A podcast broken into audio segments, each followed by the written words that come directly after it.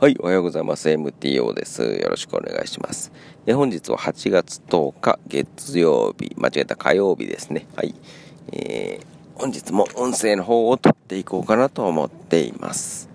えーとですね、えー、今回から前日の作業量を、えー、自分で確認、そして、えー、振り返りのために、えそして皆さんが、あ、みんなここいつこれぐらいやってるんだと。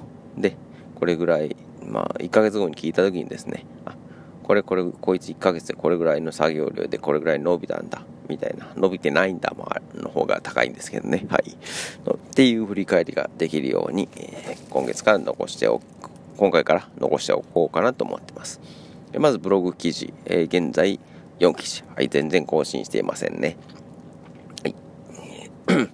で、えー、1記事のアクセス数がだいたい15とかそれぐらいですかね。1記事じゃないわ。えー、ブログ全体の。で、えー、今月10日現在で140ほど。まあ、大体1日14回ぐらいですかね。アクセスが。うん。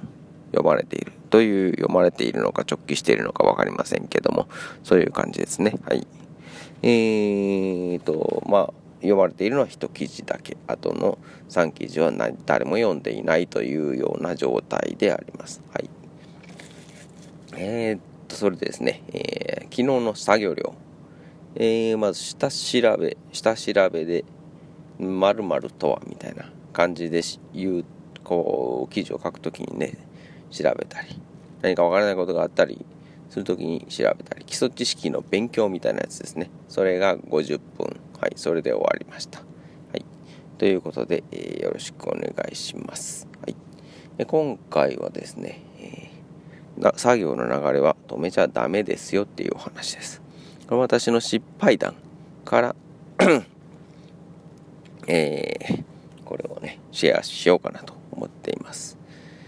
えー、まずは私の本業なんですけども、本業の方が波がありましてですね、暇な時は暇。忙しい時は忙しいみたいな。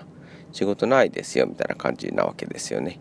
でまあ一応私も会社員ではあるんですけどもえほぼフリーランス状態の会社員っていう感じなわけです。はい。仕事もこう探してくるのも自分でやるしみたいな感じね。家族経営というかまあほとんど私一人で仕事してるんですけど、まあ、自由はあれどまあ忙しい時は忙しい。でその今忙しいターンに入ってきてるわけですよ。この前まで暇だったんですけど。でまあ前回前々回とあとまた5回分ですかね。とブログがやめたのは、まあ、忙しくなってきたらやめちゃうわけなんですよ。やめちゃうというか、まあ、続かなくなっちゃうわけですね忙しくなると、はい、だから年がら年中忙しい人ってていうのはなかなか続かないかもしれないですけどまあ、波があったとするとやっぱ隙間時間っていうのが隙間時間というか時間に余裕ができてくるわけじゃないですか。で時間に余裕が来るとできるとブログを作って、まあ、更新していくわけですよ。でそうすると忙しくなるとやっぱ心にも余裕がないし時間にも余裕がないので、まあ、そこでその辺りでね、えー、やめちゃうわけですよ。ゼロにしちゃうわけです。で今回はですね忙しいターンに入っているんですけども少しずつ勉強している、はい、これなぜかというと、えー、音声を始めて作業量がゼロにならなくなったんですよね。少しこの音声から朝が始まるようになったわけですよ。そうするとですね音声とって、まあ、またその隙間時間で、えー、下調べ下書きなんかをやるわけですよね。でそのまま、え、10時の休憩に入り10時の休憩に入る時にはこの、え、タブレットが横に置いてありノート開きっぱなしで車に帰ってくるんでそこでまた、えー、下書きをするような状態になると。で昼もそうで3時の休憩もそういう感じで流れを止めてないわけですよ。前回はもうこのまま流れ止めちゃってたんですよね。もうそのまま Yahoo ニュースで。車に帰ったらひたすら Yahoo ニュース、えー、ひたすら、えー、メールマガメールマガが届いてないかとかね、えー、そういうのを見てたりしたわけですけど。つまり、ブログに、えー、関係する作業を